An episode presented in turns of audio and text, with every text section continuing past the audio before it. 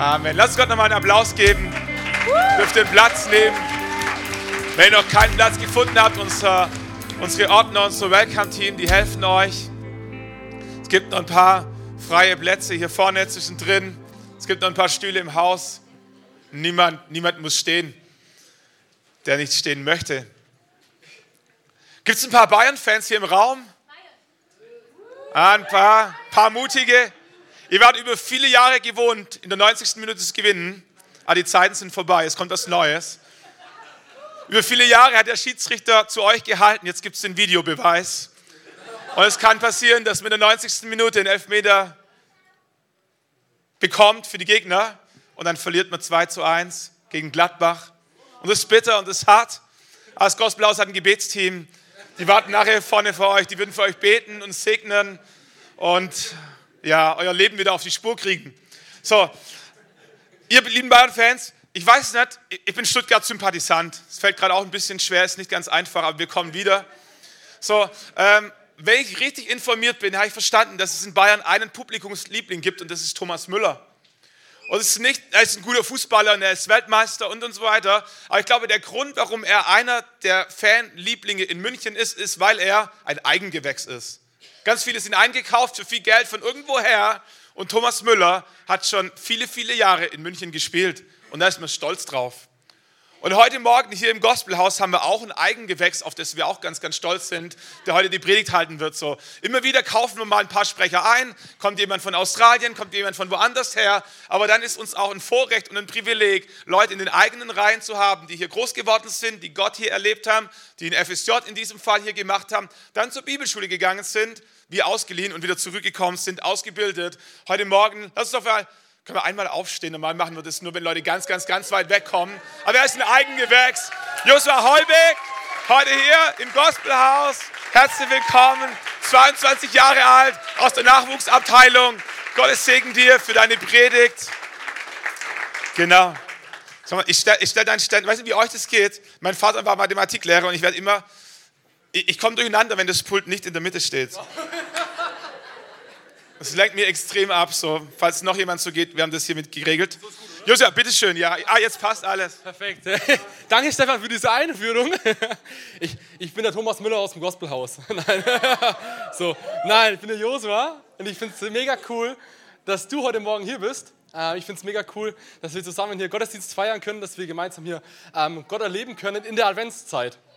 So, es ist zwei, zweiter Advent, zwei Wochen vor Weihnachten. Ich weiß nicht, wie es dir geht, ob du schon voll im Stress bist, irgendwie Plätzchen backen, Stollen essen, Geschenke einkaufen, Familienpartys organisieren, was auch immer. Vielleicht liebst du die Weihnachtszeit, vielleicht magst du sie aber überhaupt gar nicht. So, jeder von uns erlebt die Weihnachtszeit so ein bisschen anders. Und genau so ging es auch einem Mann vor 75 Jahren. Und das ist dieser Mann hier. Und zwar ist das Dietrich Bonhoeffer. Da ist er. Genau, Dietrich Bonhoeffer, ich lese aktuell gerade eine Biografie von Dietrich Bonhoeffer und es ist eine Person, die mich richtig fasziniert.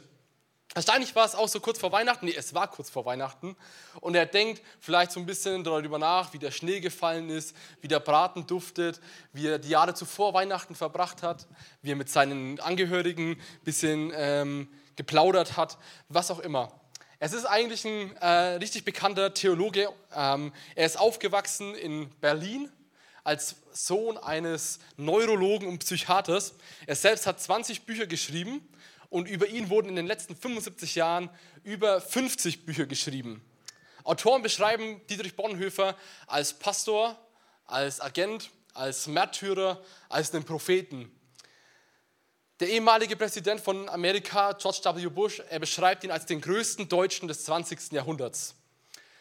Er ist jemand, der die Theologie und die Kirche in Deutschland im 20. Jahrhundert geprägt hat, wie wohl kaum ein anderer.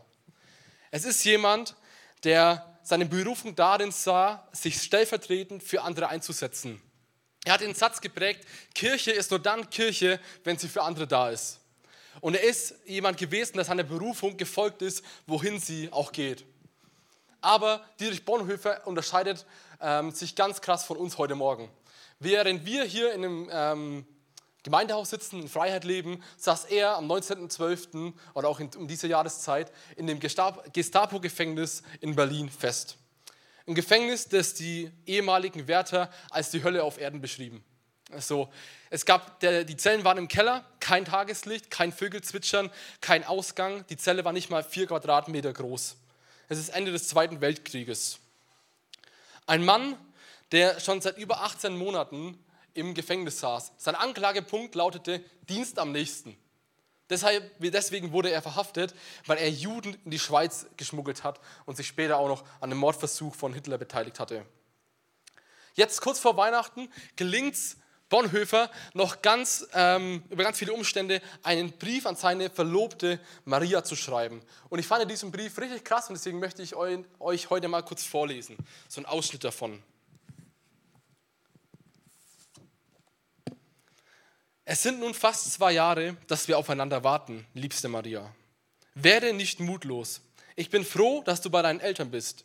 Grüße deine Mutter und das ganze Haus sehr von mir. Hier noch ein paar Verse, die mir in den letzten, Abend ein, letzten Abenden einfielen. Sie sind der Weihnachtsgruß für dich und die Eltern und die Geschwister. Von guten Mächten treu und still umgeben, behütet und getröstet wunderbar. So will ich diese Tage mit euch leben und mit euch gehen in ein neues Jahr. Noch will das Alte unsere Herzen quälen, noch drückt uns böse Tage, schwere Last. Ach Herr, gib unseren aufgeschreckten Seelen das Heil, für das du uns geschaffen hast. Von guten Mächten wunderbar geborgen, erwarten wir getrost, was kommen mag. Gott ist bei uns am Abend und am Morgen und ganz gewiss an jedem neuen Tag. Sei mit Eltern und Geschwistern in großer Liebe und Dankbarkeit gegrüßt. Es umarmt dich, dein Dietrich. Ich habe den Brief gelesen in der Biografie, die ich gerade lese, und es hat mich einfach nur fasziniert. Mich hat fasziniert, in welcher Situation er steckt. Er sitzt in einem Gestapo-Gefängnis irgendwo im Keller, hat seine Verlobte seit zwei Jahren nicht mehr gesehen. Er, hört, er riecht nicht den Weihnachtsbraten. Er kann nicht mit anderen Leuten sprechen. Hat keinen Ausgang und er hätte seiner Verlobten alles klagen können. Aber was er macht, er hat eine Perspektive und einen Fokus und er schreibt diese Zeilen. Mich fasziniert es, welche Perspektive er hatte, wie er von Gott befähigt wurde, solche Zeilen zu schreiben. Mich begeistert der Satz, Kirche ist nur dann Kirche, wenn sie für andere da ist. Ich finde es so genial und das würde ich zutiefst unterschreiben und glauben. Es ist so cool zu sehen, wie ein Mann, der damals im Gefängnis saß, heute noch Einfluss auf so viele Studenten haben, er hat die, seine Bücher lesen, ich lese seine Biografie, es fasziniert mich, wie er denkt, ich bin mega begeistert und ich finde es so cool äh, zu sehen, wie er einen, einen Unterschied gemacht hat im Leben von so vielen Menschen.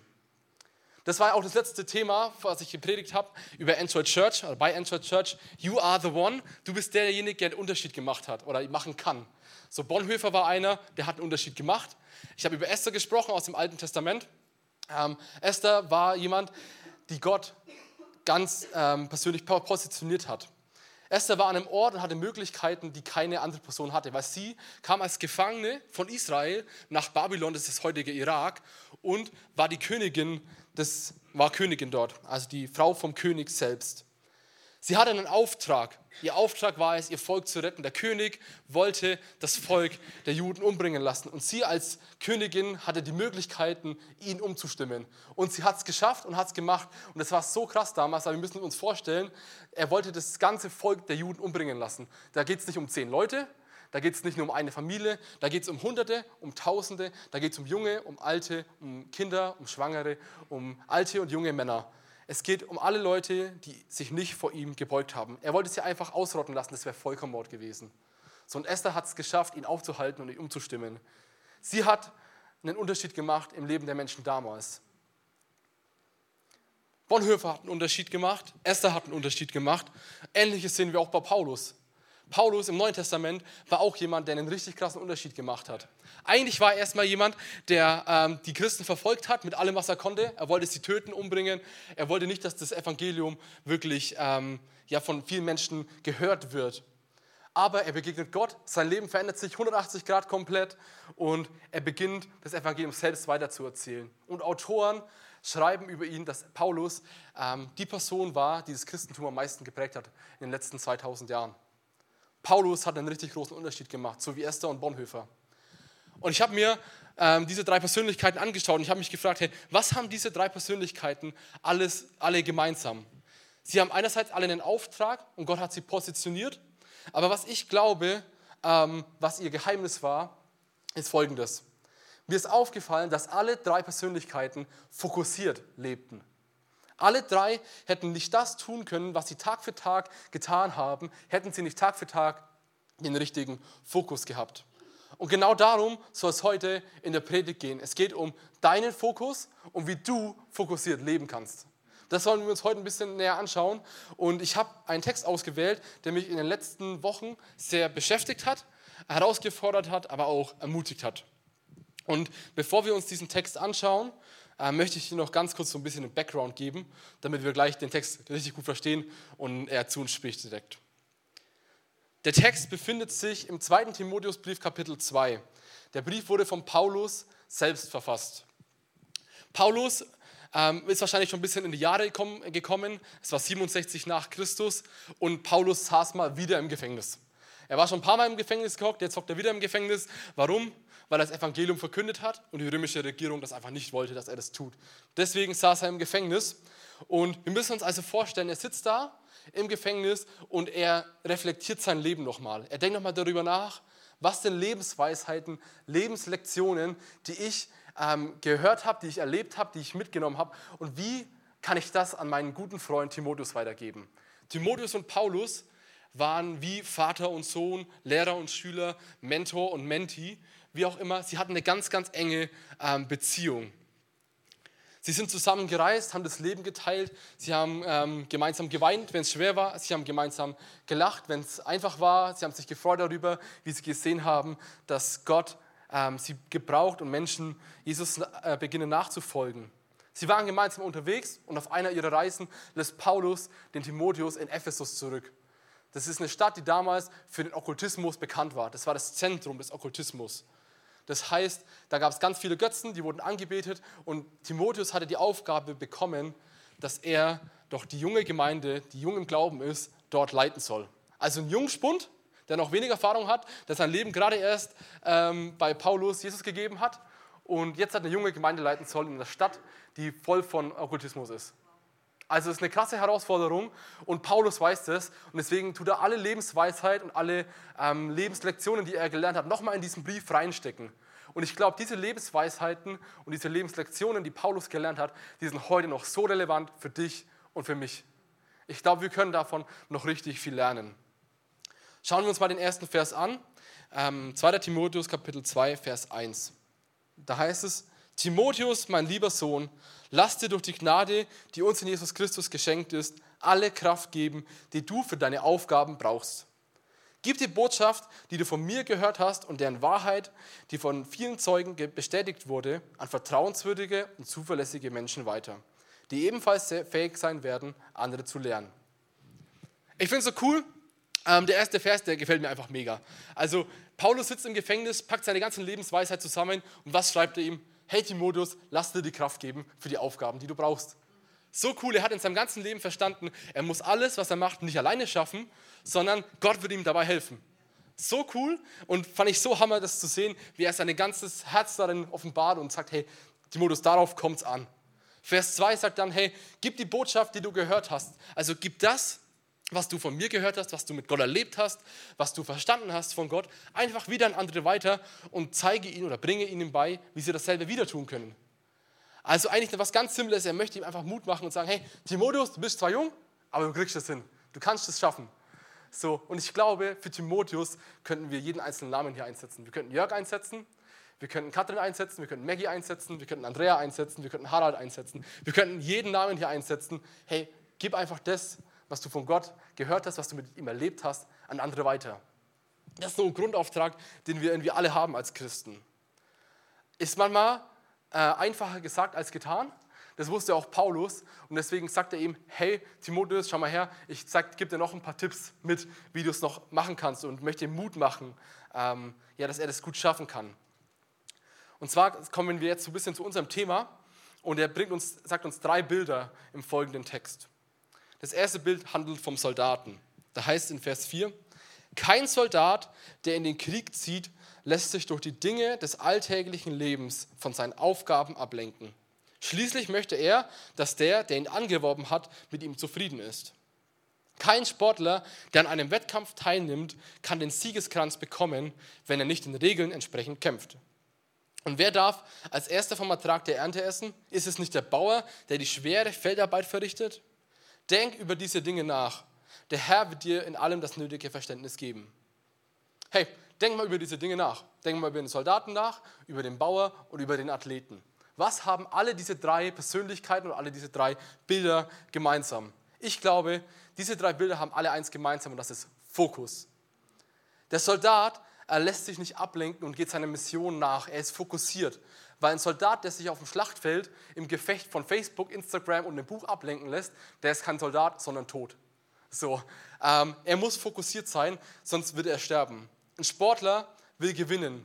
Dafür muss er sich einmal an die Regeln halten, aber er muss auch den Regeln entsprechend kämpfen und sich vorbereiten und trainieren. Und dafür braucht es Disziplin und Ausdauer. So, ich weiß, wovon ich rede. Luisa und ich, wir sind jetzt seit drei Wochen im Fitnessstudio angemeldet. Und ich sage euch eins, es tut einfach nur weh. Es tut einfach nur weh. Man kommt nach Hause nach dem Training, man kommt gerade so die Treppen hoch, macht die Tür auf, fällt quasi tot ins Bett. Luisa sagt immer, wir sind so ein altes Ehepaar. So, es fühlt sich so an, es tut einfach nur weh. Aber wüsste ich nicht, dass dieser Schmerz notwendig ist, dass man Muskeln aufbaut, Fett verbrennt, Ausdauer bekommt, hätte ich schon längst aufgehört. Es ist nur möglich, indem ich den richtigen Fokus habe. Ich habe verstanden, no pain, no gain. So, ohne Schmerz kein Gewinn. Es muss wehtun, aber ich kann es schaffen und durchhalten, trotzdem Schmerz, wenn ich fokussiert bleibe. So, das dritte Beispiel, was Paulus dann erwähnt, ist der Bauer. Ich selber bin jetzt kein Bauer, ich kenne mich da auch nicht so aus, aber wir haben ja bei uns hier in der Kirche einige Bauern. Und deswegen habe ich mir gedacht, ich frage doch einfach mal jemanden, der sich damit auskennt, wie das denn so als Bauer ist. Und ich habe den Tüde gefragt. Und der Tüde, der hat mir eine richtig, richtig lange WhatsApp-Nachricht geschrieben, wo er ganz genau erklärt hat, wie das äh, als Bauer so funktioniert. Weil ich dachte mir, im Oktober war ja Erntezeit. Es war praktisch, praktisch Rush Hour auf den ganzen äh, Feldwegen. Tag und Nacht gefühlt wurde da seliert und die haben die Ernte eingebracht. Und ich dachte mir, es kann ja jetzt sein, dass die jetzt erstmal ein bisschen entspannen, dass die jetzt wieder chillen, ein bisschen runterkommen. Aber Tüte sagt mir, hey, nee, die, wir haben schon wieder gesehen. Und ich dachte mir, hä? Ich dachte, ihr habt auch jetzt, entspannt doch mal ein bisschen so. Aber ich habe verstanden, hey, die haben jetzt schon gesät, es gibt Winterungen, die werden im Winter gesät und im Sommer geerntet. So, und in diesem Zeitraum zwischen Saat und Ernte sind nochmal 5, 6, 7, 8 Arbeitsschritte notwendig. Düngen, Spritzen, Mäusefallen aufstellen, wusste ich gar nicht, dass sowas gibt und so. Ähm, muss aufgestellt werden, damit ähm, ja, die Ernte später eingebracht werden kann. Es ist also harte Arbeit, damit später geerntet werden kann. Und ein Bauer muss fokussiert sein, damit er durchhält. So, und es geht nur mit Fokus. Alle diese drei Personen wollen eins.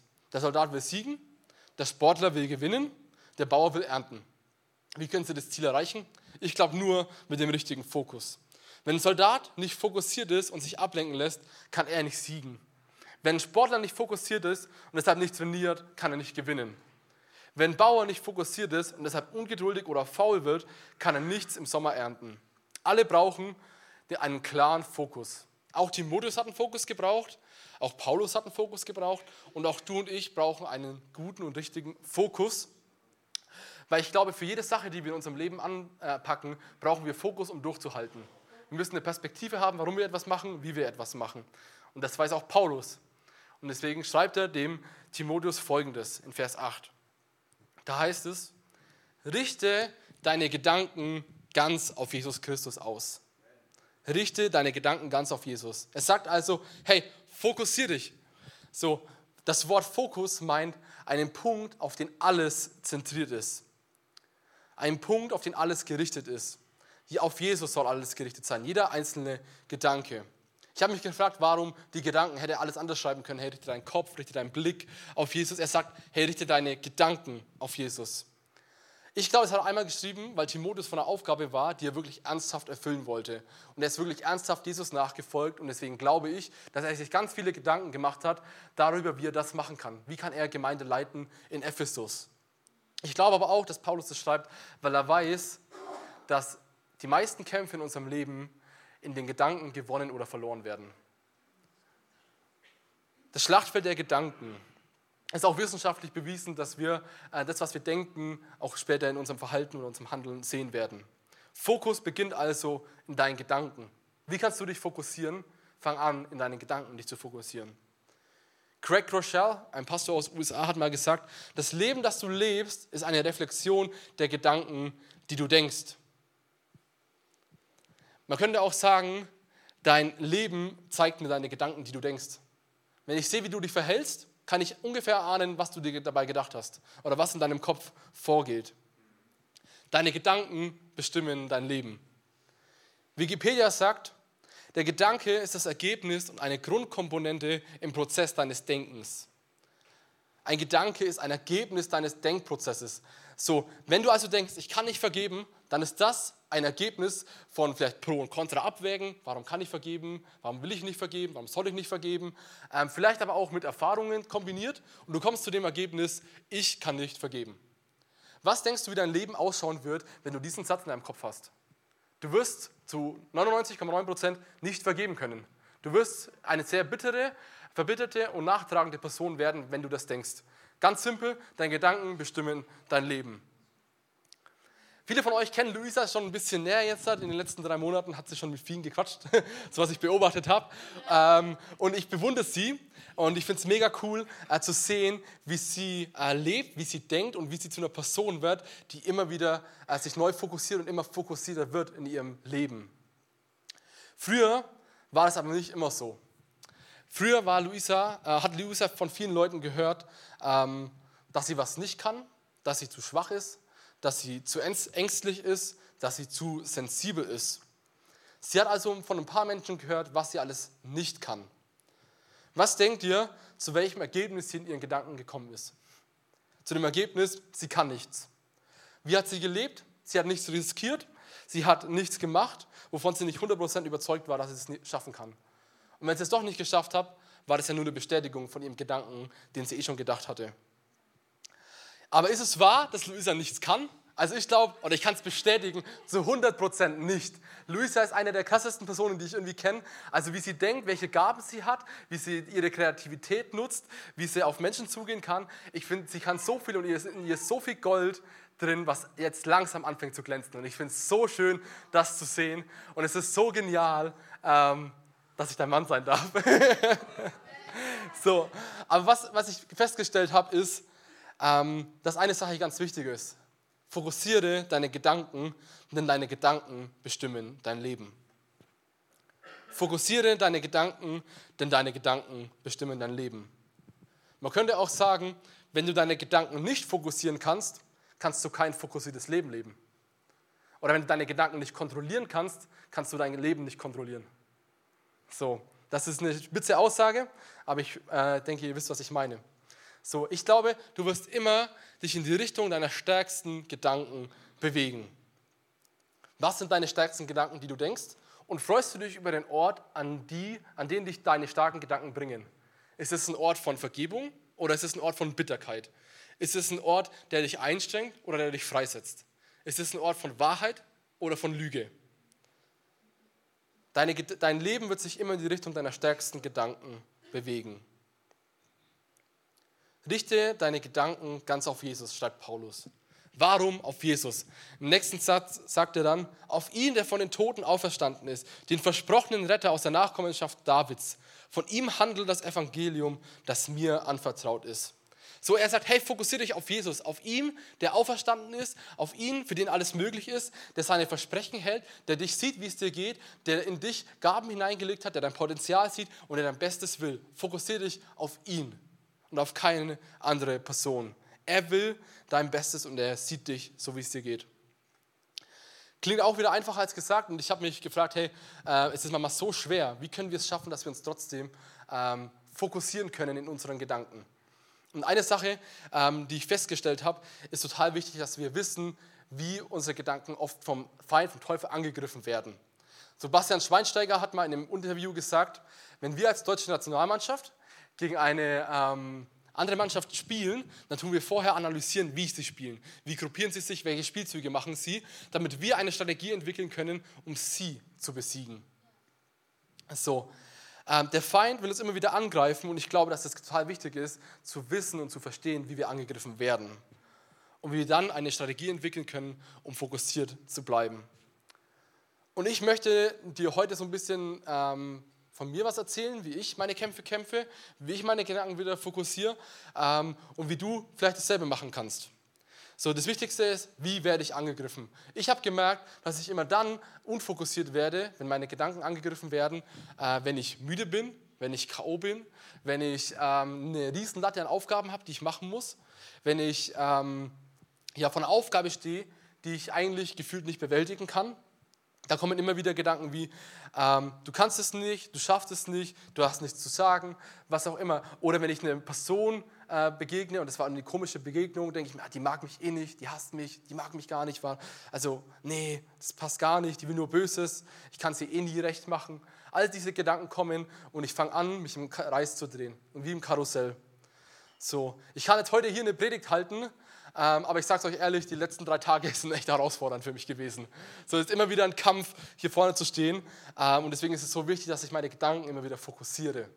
Und ich habe zwei Strategien hauptsächlich entdeckt, ähm, wie ich meine Gedanken fokussieren kann.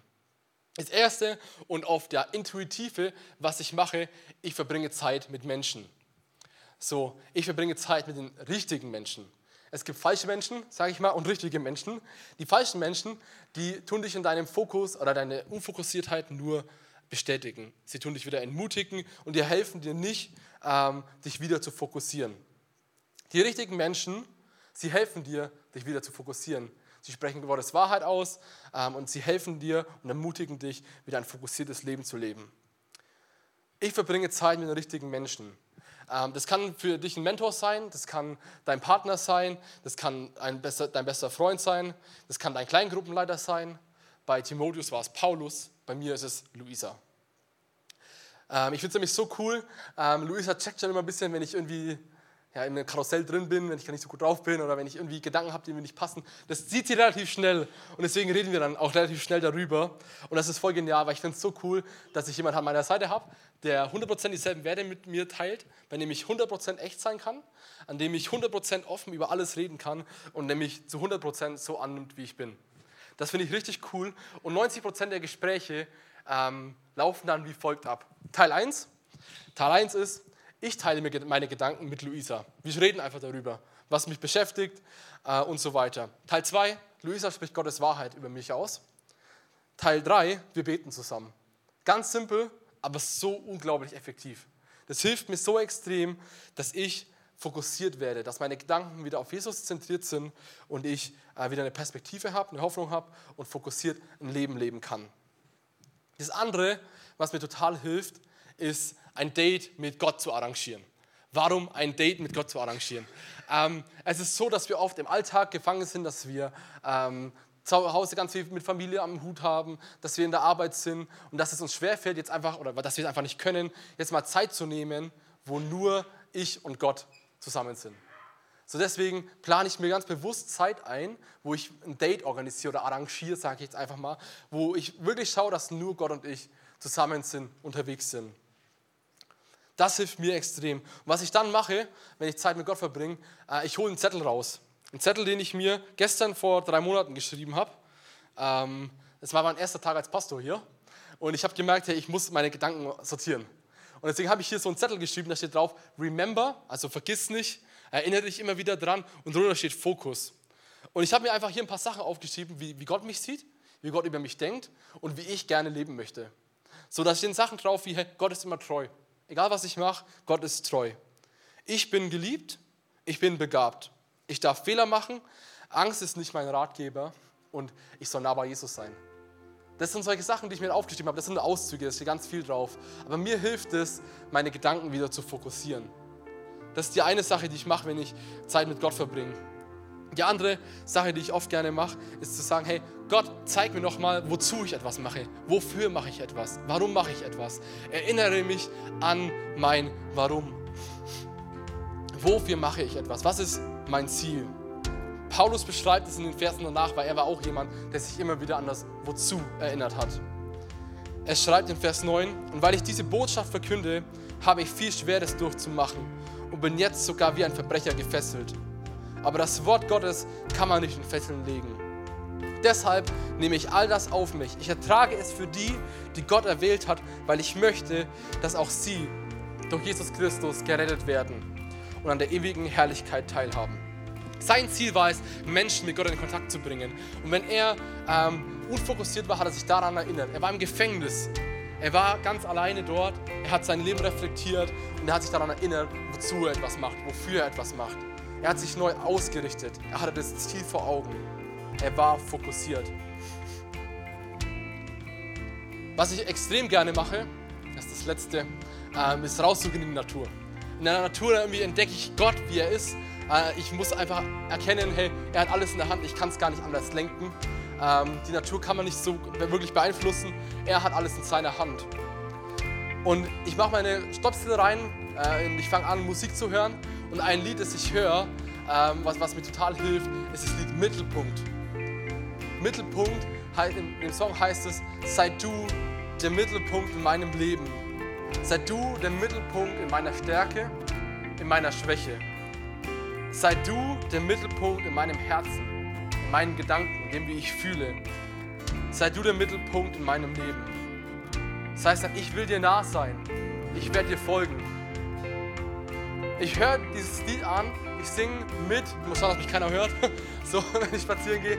Ich, ich singe langsam mit in meinem Kopf und auf einmal merke ich, meine ganzen Gedanken verschwinden und ich bin total fokussiert auf Jesus. Das ist ein Weg, der mir total hilft, meine Sachen, ähm, meine Gedanken zu fokussieren. Was ist deine Strategie? Meine Frage an dich heute Morgen ist, in welchem Bereich deines Lebens musst du heute deine Gedanken neu fokussieren? Sei es in den Herausforderungen, denen du tagtäglich begegnest, sei es ein Ziel oder ein Traum, den du erreichen möchtest, sei es das Denken über andere, was auch immer es ist, hey, mach es heute konkret. Was ist die eine Sache, wo du deine Gedanken neu fokussieren solltest? Welchen Schritt wirst du heute dann konkret tun? Wirst du heute dir einen Zettel schreiben? Fängst du an, heute äh, dich mit Menschen zu verabreden, die, dich, die dir helfen, dich neu zu fokussieren? Planst du ein Date heute Nachmittag mit Gott ein? Was auch immer es ist, mach es heute konkret und geh heute einen Schritt in die richtige Richtung. Fokussiere deine Gedanken, denn deine Gedanken bestimmen dein Leben. Du willst einen Unterschied machen, du willst Einfluss nehmen, du willst dein Ziel erreichen, dann fang heute an, deine Gedanken zu fokussieren. Ich weiß, es kostet Kraft, deine Gedanken zu fokussieren, ähm, aber deswegen hat Paulus ja auch geschrieben, hey, lass dir von Gott die nötige Kraft geben, um deine Aufgaben zu erfüllen. Eine Aufgabe ist es, unsere Gedanken zu fokussieren und Gott möchte uns dafür die Kraft geben. So, fokussiere deine Gedanken, denn deine Gedanken bestimmen dein Leben. Nimm das mit in die neue Woche. Wir werden gleich das Lied zusammen singen.